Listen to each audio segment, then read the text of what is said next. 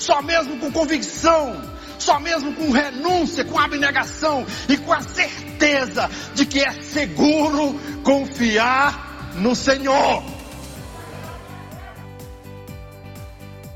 Essa é uma ministração do pastor Natanael Essa é uma Nogueira, ministração da Assembleia de Deus Natanael do Gama Nogueira, Oeste. da Assembleia de Deus do Gama Oeste. Abra sua Bíblia, queridos irmãos. Capítulo 1 do primeiro livro de Samuel, capítulo 1, versículo 9. Vamos ler esses 10 versículos até o versículo 18, contando com 9. Depois nós vamos atender os pedidos de oração que está na mão do Jorge e vamos orar também pelo momento da reflexão. Quem encontrou o texto, diga amém. Primeiro livro de Samuel, capítulo 1 e o versículo de número 9. Após terem comido e bebido em Siló, estando Eli, o sacerdote, assentado à cadeira junto a um pilar do templo do Senhor, Levantou-se Ana e, com amargura de alma, orou ao Senhor e chorou abundantemente. E fez um voto dizendo: Senhor dos exércitos, se benignamente atentares para a aflição da tua serva, e de mim te lembrares, e da tua serva não te esqueceres, e lhe deres um filho varão, ao Senhor o darei por todos os dias da sua vida, e sobre a sua cabeça não passará navalha. Demorando-se ela no orar perante o Senhor, passou a Eli, Eli a observar-lhe os movimentos dos lábios, porquanto Ana só no coração falava, seus lábios se moviam, porém não se lhe ouvia voz nenhuma. Por isso Eli a teve por embriagada. Ele disse: Até quando tu estarás tu, estarás tu embriagada? Aparta de ti esse vinho. Porém Ana respondeu: Não, senhor meu. Eu sou mulher atribulada de espírito. Não bebi nem vinho, nem bebida forte. Porém venho derramando a minha alma perante o Senhor. Não tenhas, pois, a tua serva por filha de Belial, porque pelo excesso da minha ansiedade, da minha aflição, é que tenho falado até agora. Então lhe respondeu Eli: Vai-te em paz, e o Deus de Israel te conceda a petição que lhe fizeste. E disse ela: Ache a tua serva mercê diante de ti. Assim a mulher se foi seu caminho e o seu semblante já não era triste. Amém. Queridos, e graça mais uma vez. Nós temos dois pedidos de oração. A irmã Angelina pede oração para o seu filho Rafael e pela sua nora que está grávida e foi para o HRG com hemorragia agora. E pelo irmão Maxwell, que está internado com leucemia e também com Covid. Vamos aproveitar o ensejo também, orar pelo nosso pastor. Entendemos que Deus já falou com ele e agora precisa falar conosco. Amém? Oremos ao Senhor. Eterno Deus e Pai, nós queremos apresentar aqui os pedidos de oração na tua presença. Senhor, que o Senhor possa entrar com a tua providência, abençoando, curando, dando vitória aos teus filhos que carecem da tua intervenção. Somos sabedores que o Senhor é médico dos médicos e é especialista em todo tipo de enfermidade. Pai, conceda graça e vitória aos teus filhos. Também agora queremos apresentar, Senhor, teu servo, nosso pastor, pastor Natanael, que o Senhor possa nos dá-lo de maneira tremenda para falar aos nossos corações. Já cremos que o Senhor falou ao seu coração. Agora precisamos que o Senhor fale conosco. Que tenhamos, ó Pai, um coração receptivo e voltado à tua palavra, para recebermos de ti a tua palavra, Senhor. E assim agradecidos é que oramos no precioso nome de Jesus. Amém. Amém. Podem tomar os seus assentos, queridos. Nesses últimos, nessas últimas semanas, nós temos sempre buscado personagens bíblicos que nos inspira a dedicação ao Senhor. Observamos alguns homens e mulheres que nos servem de exemplos pelo fato de terem dado tanto de si na sua obra em atenção àquilo que o Senhor lhe confia. Passamos por Ruth, por Raabe, por Mordecai, homens que e mulheres que em determinados momentos da vida, ou bons ou maus, agiram de maneira correta e nos impressiona isso. Nós encontramos atualmente na sociedade muitas mulheres inteligentes que investem valores até consideráveis na sua beleza. E não tem dificuldades para isso. Algumas delas querem com isso fama e dinheiro, se projetar e atrair a atenção, principalmente do sexo oposto. Dificilmente nós elogiaríamos uma mulher que talvez estivesse um pouco mais pacata dentro do seu próprio lar, com essa característica de Ana. Uma mulher que sofria as suas adversidades, tinha os seus momentos de dor, de amargura, de sofrimento, de choro, de lágrima. Era uma das esposas de Eucana e não tinha filhos. Isso era muito ruim no seu contexto. Uma mulher estéril. A outra, sua rival, lhe humilhava, tripudiava sobre isso. E isso se torna uma situação muito desconfortável para quem está vivendo essa situação. Provavelmente muitos de nós, homens e mulheres, não vivemos situações desconfortáveis dentro do mesmo contexto de Ana. Mas às vezes vivemos de situações desconfortáveis em nossas vidas profissionais, em nossas vidas familiares, em nossos ambientes pessoais. E de vez em quando nós também temos que tomar decisões sérias e importantes como essa. Como o texto começa a dizer assim, de repente, Imagine com tanto choro, com tanta lágrima, com tanta angústia, com tanto sofrimento. E sempre quando essas coisas estão acontecendo, a tendência do ser humano é desistir de tudo. Olha, eu vou parar de orar, eu vou parar de pedir, eu vou parar de falar, não quero mais tocar nesse assunto. Isso aí, olha, eu quero morrer, eu não quero mais esse negócio na minha vida e tal, etc, etc. E o texto diz aqui normalmente que lá num dia do sacrifício, o sacerdote estava lá sentado na sua cadeira normalmente e de repente ela, Ana, se levantou. E nessa sua levantada, ela disse, é, eu fico imaginando ela dizer assim, eu vou pôr um fim nessa situação. Eu vou dar um basta a isso. Levantou-se e foi orar na presença de Deus. E isso é que muda toda a história. Eu estou chamando essa dedicação de Ana hoje de uma dedicação inspiradora. E eu quero que você se inspire a esse procedimento que esta serva do Senhor escolheu para a sua vida.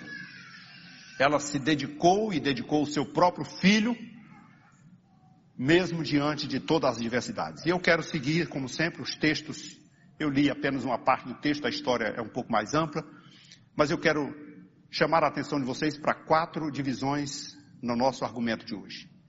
A primeira delas, e que serve não só para Ana do texto, mas serve para mim, para você, é o seguinte: pelas aflições, a oração. Toda vez que você estiver aflito, o texto sagrado de Tiago diz assim, o crente aflito vai orar. Pelas aflições, a oração. Pela fidelidade, ela orou, Deus atendeu, glória a Deus, mas eu tinha feito um voto ao Senhor. Pela fidelidade, a abnegação vai ter uma renúncia tamanha para se cumprir fielmente aquilo que o Senhor lhe deu e o voto que fez. Pela vitória, e é claro que a vitória, todos nós que oramos e confiamos e buscamos e perseveramos, nós vencemos e com a vitória, a gratidão. Há tanta gente ingrata nesse contexto, que o Senhor lhe abençoa constantemente e ele não se lembra de agradecer. Ana cantou um cântico para expressar a sua gratidão ao Senhor. Mas existem muitas outras maneiras que nós podemos fazer. Então, pela, ora, pela aflição a oração, pela fidelidade a abnegação, pela vitória a gratidão e pela permanência a intercessão. Porque as coisas acontecem e você diz assim, manter-se é muito fácil, né? Não, não é tão fácil assim. O fácil às vezes é conquistar, ou pelo menos acontece a conquista. Ah, eu consegui isso aqui, mas eu quero manter. Para manter, o que, que eu tenho que fazer? Ah, eu tenho várias atitudes para fazer, mas inclusive orar ao Senhor, permanentemente, interceder permanentemente. Vamos, vamos conhecer um pouco dessa mulher. O texto fala tão pouco sobre ela no início. Era apenas uma mulher casada com Eucana, tinha uma outra esposa, Eucana, se chamava Penina. A Penina tinha filho e Ana não tinha. Ana tem o, significado do seu nome é, é cheio de graça ou graciosa. Tinha todas as razões para entrar na presença de Deus, mas naquele momento era só amargura, era só sofrimento, era só dor. Era, era só a, a, autoestima lá no zero, dizendo assim, eu, eu, não, eu não sirvo para nada, eu não valo nada, tudo que, que dá, na minha vida dá tudo errado. Porque quando uma pessoa não consegue realizar algo na sua vida, uma coisa que ela considera importante, as outras coisas são irrelevantes. Uma pessoa que tem como objetivo, por exemplo, ah, eu gostaria de ter tal coisa não conseguiu aquilo, ah, não adianta então passar no concurso, não adianta ter um emprego, não adianta ter um carro, não adianta ter bem, não adianta ter uma família, não adianta nada, está tudo errado. Parece que todas as coisas não são mais importantes porque eu não estou conseguindo fazer aquilo. Ana queria ser mãe, como todas as mulheres normais eram mães, e ela não era mãe porque Deus não havia permitido que ela fosse mãe. Então para ela não interessa. O marido dizia assim, mas eu sou bom para você, eu cuido de você, sou mais importante para você do que dez filhos. Olha, que marido era esse, né? Tá? Algumas mulheres de hoje até dispensariam os filhos por um marido assim. Mas ela queria filhos. Não quero. Isso não resolve meu problema, mesmo que, que seja tudo, mesmo que você me dê tudo, não resolve. Eu preciso ser mãe. E aí toda vez que ia para os sacrifícios, para os cultos, então sofria as humilhações, sofria a, a, retaliação da sua rival, olha, é bem feito, né? Olha, olha o meu bebê aqui, olha o meu, aí, aí imagine aquela situação e, e aquele, des, aquele desespero na sua, na sua alma. Olha, eu não sei se por alguma razão você tem desespero na sua alma, não sei se por alguma razão você já chorou nos pés do Senhor, não sei se por alguma razão você já sentiu-se humilhado por alguém, por alguma pessoa da sua família ou até por alguma pessoa estranha, um colega de trabalho, um amigo, um vizinho, ou alguém que se sentiu mais importante do que você, porque tem pessoas que são assim, se sentem mais importantes e acham que é mais poderoso, e as pessoas mais humildes ah, vai se sufocando e se sentindo pequeno. Se isso estiver acontecendo com você, a receita de Ana foi eu vou orar. Ela se levantou. Quando tudo parecia ser impossível, ela resolveu dizer assim: Eu vou falar com Deus. E eu vou dizer uma coisa para você: se você derramasse na presença de Deus, Deus ainda é o Deus que atende orações. Deus é o Deus que responde às nossas súplicas. Deus é o Deus. Olha, você pode imaginar, por exemplo, eu, eu, às vezes eu faço uma comparação muito é, expressiva do, do, Jonas, por exemplo. Um sujeito que estava desobedecendo a Deus, andando nos caminhos errados de Deus, e de repente, lá no, no ventre de um peixe, é, só pelo fato de ele ainda estar vivo, né, porque foi engolido por um peixe, um, um, enorme peixe, então ele poderia estar numa situação bem desconfortável, não sei se espremido, ou tentando arrumar uma posição, ou se encontrar em algum lugar, mas estava vivo. E como vivo estava, ele disse, eu clamo ao Senhor, eu oro ao Senhor, e eu peço que o Senhor me atenda. E o Senhor Senhor ouviu a sua oração. Quantas, quantos homens e quantas mulheres? As mulheres são, são destacadas dentro da igreja, principalmente pela sua devoção na oração. Oxalá os homens tivessem essa característica. As mulheres oram ininterruptamente. Passa o que passar, aconteça o que acontecer, elas não sabem é, fazer outra coisa a não ser orar. Às vezes os homens ainda têm, ainda quer resolver as coisas na força, na inteligência, quer usar um, um pouco da brutalidade, quer fazer qualquer coisa. E as mulheres, quando não conseguem nada, vai para os pés do Senhor e chora, e chora, e chora, e chora, e chora, e chora, e ora, e o Senhor atende a oração dela. Você se lembra daquela cirofenícia? Ela foi aos pés do Senhor, clamando, clamando, Senhor, tem misericórdia, a minha filha está nessa situação, socorre, Senhor. E mesmo com todas as indiferenças que parecia que o Senhor estava dando a ela, ela insistiu até o fim, nem que seja pelas migalhas que vai cair, mas eu quero, Senhor, eu preciso. E nada mais importante para um servo de Deus do que acreditar no poder da oração. Sempre haverá oposição à oração, sempre haverá oposição. Alguém dizendo assim, não resolve. A Ana estava lá orando e derramou o seu coração e começou.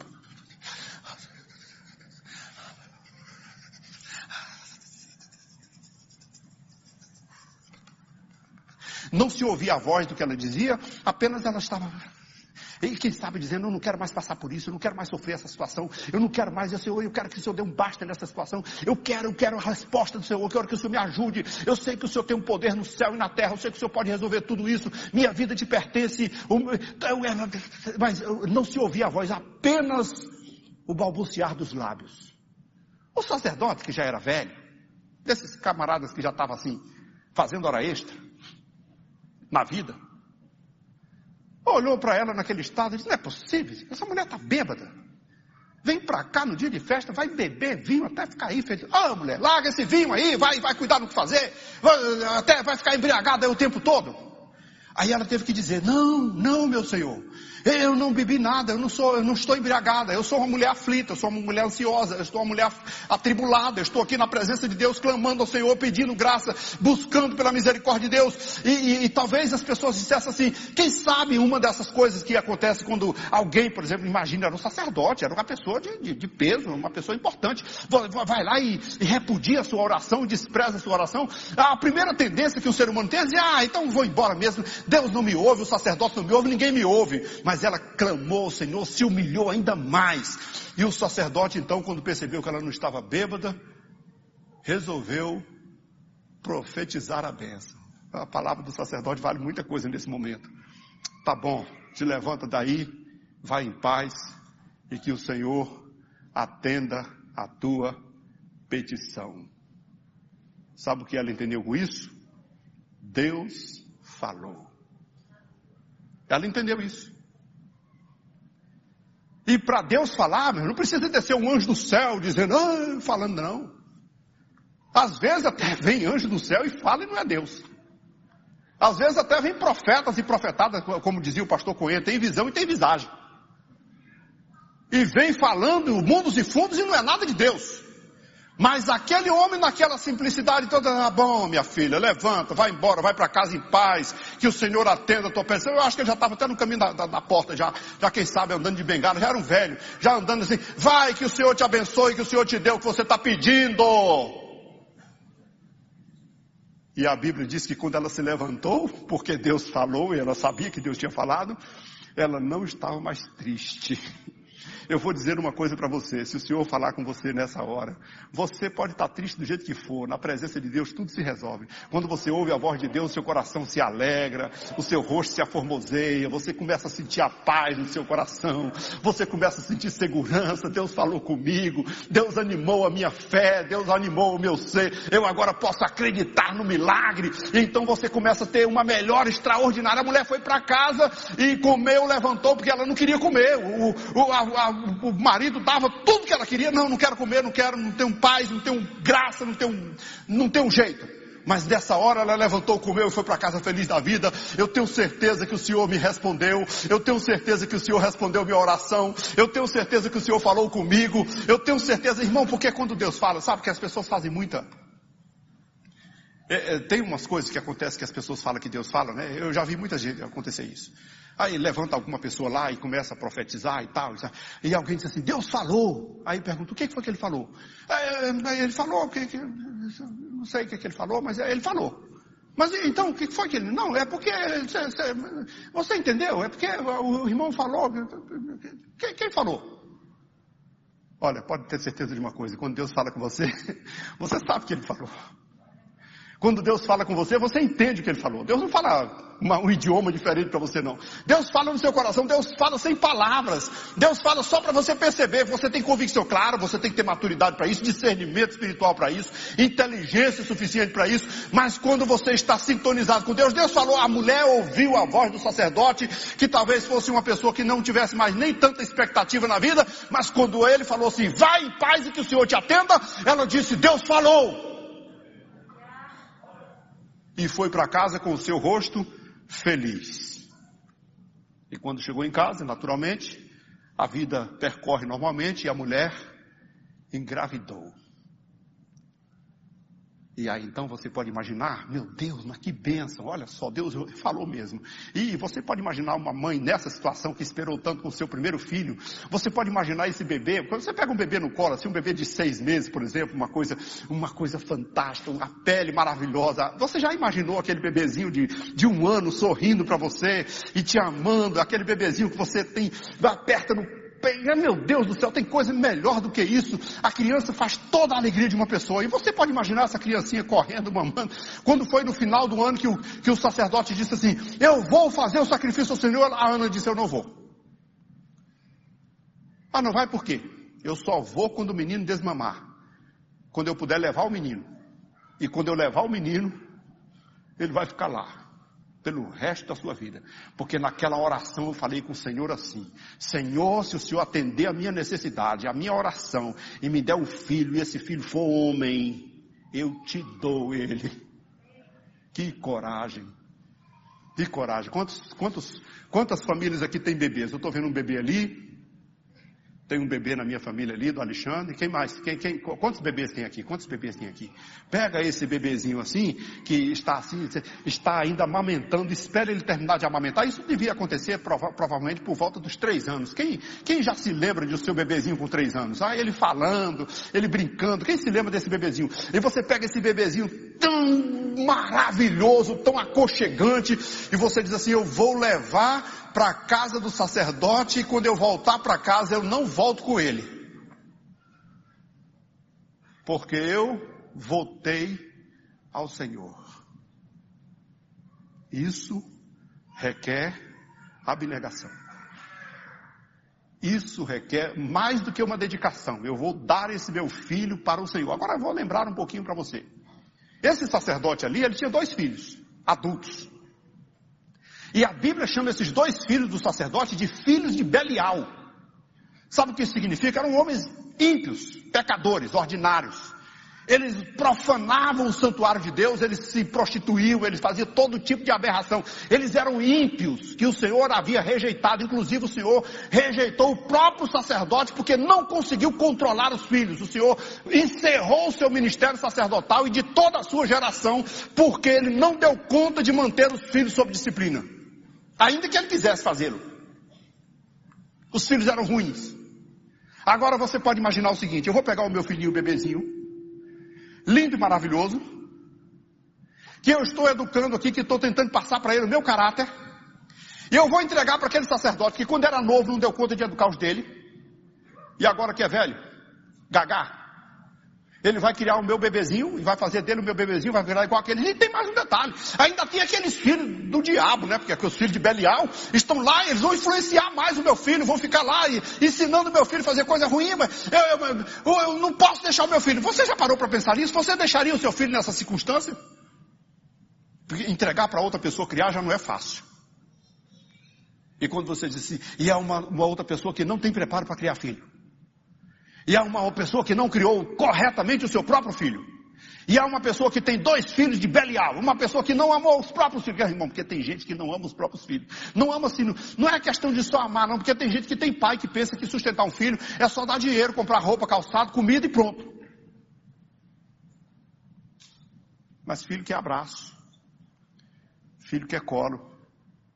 Filho que é amor. Filho que é bate-papo Filho quer risadas, gargalhadas. Filhos quer momentos aprazíveis dentro de casa. Filho quer brincar com o pai, quer rir com o pai, quer conversar com o pai. Filho quer contar caso com o pai, quer andar pela rua com o pai, quer desfilar pela cidade com o pai. Ele quer viver com o pai, ele quer comunhão com o pai.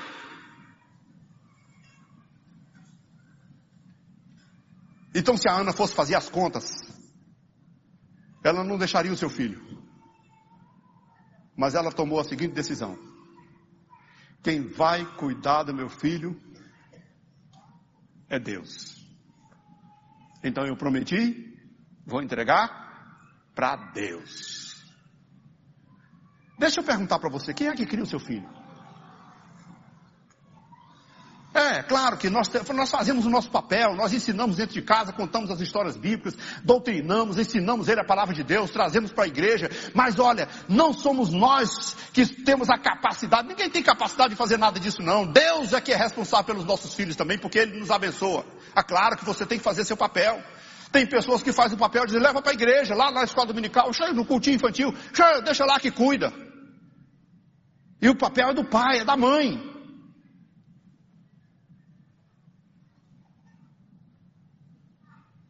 Se a casa de Eli não era modelo para a criação de filhos, ela não servia de exemplo. Os filhos não eram bons, a influência que Samuel teria ao longo da vida não seria nada legal. E tem mais um detalhe: o bebê é lindo, o bebê é novo, o bebê é aconchegante, o bebê é gostoso de pegar, o bebê é, é sorridente, o bebê é fantástico. Eu, eu vou ter que voltar para casa sem ele. E eu só vou vê-lo daqui um ano, quando chegar na época do sacrifício. Ele mora longe. Eu não posso estar lá todo dia dando pitaco. Não posso nem fazer como a mãe de Moisés, que criou, você não ama de leite, não. Eu vou entregar ele lá e deixa que Deus cuida. Eu vou entregar, mas não estou falando de um homem. Não estou falando de alguém que consegue sobreviver. Não estou falando de alguém que já trabalha, que consegue fazer as coisas sozinho, não. Estou falando falando de uma criança pequena, carente, necessitada de cuidados, que ele vai ficar lá para aprender a servir o Senhor. Só mesmo com fé, só mesmo com convicção, só mesmo com renúncia, com abnegação e com a certeza de que é seguro confiar no Senhor. Então ela chegou no sacerdote e disse: Olha, chegamos aqui para o sacrifício e eu vou contar uma coisa para você. O senhor lembra de mim? Eu acredito que ele nem lembrava, né? Mas ela vai contar a história. Eu sou aquela mulher. Estava orando aqui, que sou pessoa que estava bêbada. Eu estava aqui tão angustiada na minha alma, com um coração tão aflito. Eu estava aqui balbuciando. E o senhor passou aqui, me repreendeu, pensou que eu estava embriagada mandou ir para casa, parar de beber vinho e tal. Olha, eu estava orando por esse menino. E o Senhor me deu. E eu prometi ao meu Deus que eu traria de volta. É a capacidade de devolver aquilo que é do Senhor. Porque ela já tinha dado para o Senhor. O menino é teu. Se o Senhor me der esse menino, ele é teu. Eu devolvo ele, eu entrego todo. Tenha a coragem de devolver isso, porque irmãos, nós, nós hoje enfeitamos, nós hoje investimos, nós praticamos, nós nos esforçamos para formar filhos da melhor forma possível. Nós queremos que eles sejam profissionais, valentes, poderosos, ricos, bons eh, funcionários de alto escalão, eh, empresários de grande de sucesso na vida. Nós formamos os nossos filhos e investimos nos nossos filhos para que eles sejam grandes e importantes na sociedade. Nos esquecemos esquecemos de formarmos os nossos filhos para entregar para Deus. Porque o melhor e mais seguro lugar do mundo e o mais feliz de todos é na presença de Deus. É servindo ao Senhor. E então, esta Ana voltou para o sacrifício para cumprir o seu voto e demonstrar a certeza da resposta divina. Quem me deu foi o Senhor. Ela não chegou lá e não, inventou uma coisa assim, olha, que coincidência. Eu fui lá e tal, de repente aquele velho gagá falou umas coisas lá, meu menino nasceu. Mas não foi por isso. Ela não disse assim, foi assim uma circunstância, mas eu não sei, talvez não tenha sido nem uma coisa, talvez eu já ia ter mesmo a criança. Quem sabe já ia ter. Não, ela sabia de uma coisa. Foi Deus que me deu.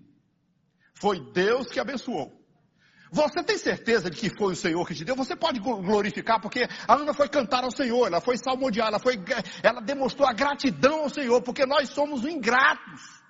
O ser humano é ingrato. A palavra dos, dos dez leprosos conta isso. Jesus curou dez leprosos, mandou que eles fossem lá para a casa do sacerdote fazer o sacrifício, que era, que era um baita de um sacrifício, raspar o pelo do, da cabeça, da planta do pé até a cabeça, e ficar totalmente, examiná-lo minuciosamente para saber se tinha lepra, e depois se constatar que não tinha lepra, ainda ia para um outro isolamento de mais uma semana. E eles todos foram para lá. E apenas um, no meio de dez, que constatando assim, eu estou curado. Eu não vou voltar lá. Eu não vou sacerdote coisa nenhuma. A multidão do Senhor Jesus vai lá na frente ali. Eu vou correr atrás deles. Eu vou me encontrar com ele, vou servir, vou fazer dele o meu Senhor e servir pelo resto da minha vida. E a Bíblia diz que ele voltou dando glória a Deus em alta voz. Ele voltou grato a Deus, glorificando a Deus. Você tem o, o, a vontade, você tem o recebe de Deus, a graça de Deus, o poder de Deus, mas você não se lembra de agradecer a Deus. Nós encontramos tantas pessoas, a Maria, quando teve Jesus, cantou o cântico e adorou o Senhor, a Miriam cantou, e, e a, a, a, as mulheres como essa, Ana, cantou ao Senhor, porque tinha muitas razões para louvar e agradecer o Senhor pelo que tinha recebido na presença do Pai. Agora, o Samuel está lá, na mão do sacerdote. E o texto começa a falar um pouquinho sobre ele, porque Ana foi muito mais abençoada. A Bíblia diz que ela teve mais cinco filhos. O Senhor não faz uma coisa pela metade. Ela teve mais três filhos e duas filhas. Então ela poderia ter agora, assim, bom, agora Samuel está para lá, eu já tenho meus cinco filhos aqui, está tudo de boa. Samuel é um, tenho mais cinco. Então eu posso me, me despreocupar com Samuel, porque Samuel pertenceu que o Senhor cuide. Não. Ela ainda tinha um compromisso com Samuel. Eu vou mostrar para você alguma coisa interessante. O texto diz que Samuel foi crescendo, foi se desenvolvendo, foi andando na presença de Deus e servia ao Senhor perante ali, lá no templo, vestido numa estola sacerdotal. Já era um garoto.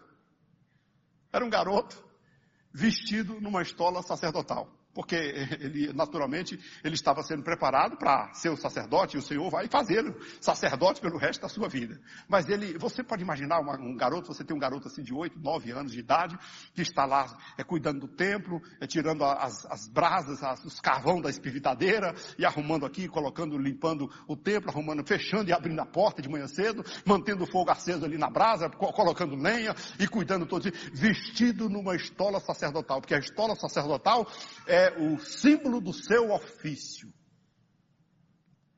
Mas o texto diz que a mãe dele, todo ano, levava para ele uma túnica. É porque antes de vestir a estola sacerdotal, você tem que vestir a túnica. Porque é a, a túnica que te cobre. E a estola sacerdotal que dá o exemplo do seu ofício, que, te, que te, é como se fosse o uniforme do seu ministério. E sabe o que a túnica é? Você sabe que a vestimenta e o revestimento é uma coisa assim que você não pode viver sem isso, né? Pode representar o revestimento espiritual. E pode representar que a Ana todo ano levava uma túnica para o seu filho. Ela estava dizendo assim: Eu estou o tempo todo orando pelo meu filho, cobrindo meu filho na oração porque ele tem um ministério diante de Deus. Ele vai servir ao Senhor, mas antes dele colocar aquela estola sacerdotal, eu vou vesti-lo numa túnica, porque ele estará bem vestido para poder exercer o seu ministério. E esse bem vestido significa dizer, ele estará bem protegido, porque aconteça o que acontecer. Ah, ele está lá na mão de Ofne e Finéias, ele está na mão do sacerdote ali, mas não, não está na mão de Ofne e Finéias, e nem está na mão de, de, de Eli, ele está nos meus joelhos, ele está na mão de Deus, e eu estou orando por ele dia e noite, eu estou cobrindo ele em oração, e eu tenho certeza que nem o Ofne nem o Finéias vai conseguir influenciá-lo, e eu tenho certeza que nem o Eli vai conseguir se, se, se desperceber o que está acontecendo na vida dele. Eu tenho certeza que nada vai impedir o seu ministério. Eu tenho certeza que ele será uma bênção e um sucesso para toda a nação, porque eu estou orando ao Senhor para isso. Quantas mães aqui oram pelos seus filhos? Eu posso dizer uma coisa para você: se você orar pelo seu filho, ah, eu vi aqui, tinha um grupo aqui na igreja, não sei se ainda estão fazendo isso, e dizia assim: mães que oram. As mães ainda estão orando pelos filhos? Ainda estamos clamando pelos nossos filhos, irmãos. Quantos filhos estiveram no mundo, na droga, no vício, em tantas coisas erradas e que poderiam ter se perdido completamente e não se perderam porque tinha uma mãe orando por ele, porque tinha uma mãe clamando por ele, porque tinha uma mãe de joelho por ele. As mães que oram podem mudar a história de qualquer pessoa. E essa mãe mudou a história porque ela se dedicou a Deus, ela dedicou seu filho a Deus e quando ela percebeu que o filho estava lá, ela disse assim: durante todo o tempo vou permanecer orando pelo meu filho, intercedendo intercedendo por ele, cobrindo com a oração o tempo todo, para que ele seja instrumento de Deus a vida inteira. A Bíblia pode dar para você essa convicção se você orar ao Senhor. Se você tiver certeza absoluta de que pode confiar no Senhor. Confiar o seu filho ao Senhor. Parece-me que na nossa geração tem se tornado cada vez mais deficiente do conhecimento dos valores eternos. É bem provável que na nossa geração não consigamos tirar homens capazes de influenciar o mundo como fez Samuel. O texto diz que Samuel governou a nação inteira durante todos os dias da sua vida. Ele foi juiz, sacerdote, é, é, ocupando quase que como se fosse uma posição de rei. Profeta, sacerdote e juiz. Que é, seria, seria profeta, sacerdote e rei. Uma figura de Cristo. Ele foi uma bênção para todo o povo. Enquanto Samuel existiu, não tinha nenhum inimigo que pudesse prevalecer, porque ele estava na, na mão de Deus. O texto diz que durante todo o longo da vida de Samuel, que foi um profeta de Deus, nenhuma de suas palavras caíram por terra. Tudo que ele falou aconteceu. Quando alguém falava em Samuel, dizia assim: tem um homem ali que ele tem a honra de Deus, o poder, a palavra de Deus, e tudo que ele fala é verdade, tudo que ele fala acontece. Esse homem era o homem que Ana orava por ele, porque era seu filho. Nós colocamos muito investimento nos nossos filhos para eles estudarem e serem um sucesso. Mas está na hora de colocar nossos filhos na oração. E dizer, Senhor, se o Senhor quiser chamar o meu filho para a obra, que chame. Porque a geração que vem aí está precisando de homens cheios do Espírito Santo. A oração que, a geração que está chegando aí precisam de Samuels, de muitos homens como Samuel para exercer o ministério e para fazer as coisas acontecerem conforme o plano de Deus. Porque no mundo que nós estamos vivendo atualmente, está faltando homens de Deus em todos os contextos. Não tem mais pregadores autênticos, não tem mais homens de Deus autênticos, não tem mais pessoas que lideram com autoridade e sabedoria do Espírito Santo. As pessoas estão cada vez buscando seus próprios interesses e os seus próprios bem-estar.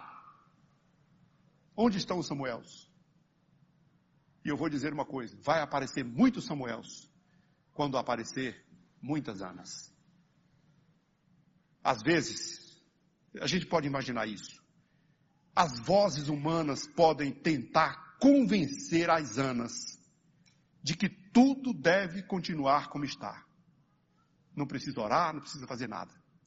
Esse pensamento, no entanto, é incapaz de medir sentimentos. Somente Deus, em sua eterna misericórdia, se compadece de nós. Ele não despreza e nem censura aquilo que nos incomoda. Quando nós estamos incomodados com alguma coisa, Ele está pronto para nos ouvir, para nos atender, para resolver, para cuidar das nossas vidas. Mas Ele é grande bastante para nos dizer uma coisa: agindo eu, quem impedirá? Abrirei rios em lugares altos, fontes no meio dos vales, tornarei o deserto em lagos de águas e a terra seca em mananciais. Quando nós conseguimos entender e aprender a esperar em Deus e a devolver a Deus o que é dele, então ele tem prazer em nos abençoar e nos dar o que pedimos. Então que sejamos como Ana, de fé, com dedicação, com esforço, com fidelidade. Mulher que amava e servia ao Senhor e que entendia que Ele tinha o melhor para ela no tempo certo, que na hora certa Deus nos dá o que nós pedimos na hora dele. Que Deus nos abençoe, que Deus faça de nós essa pessoa capaz de entender os planos dele na nossa vida. Vamos ficar em pé um pouquinho.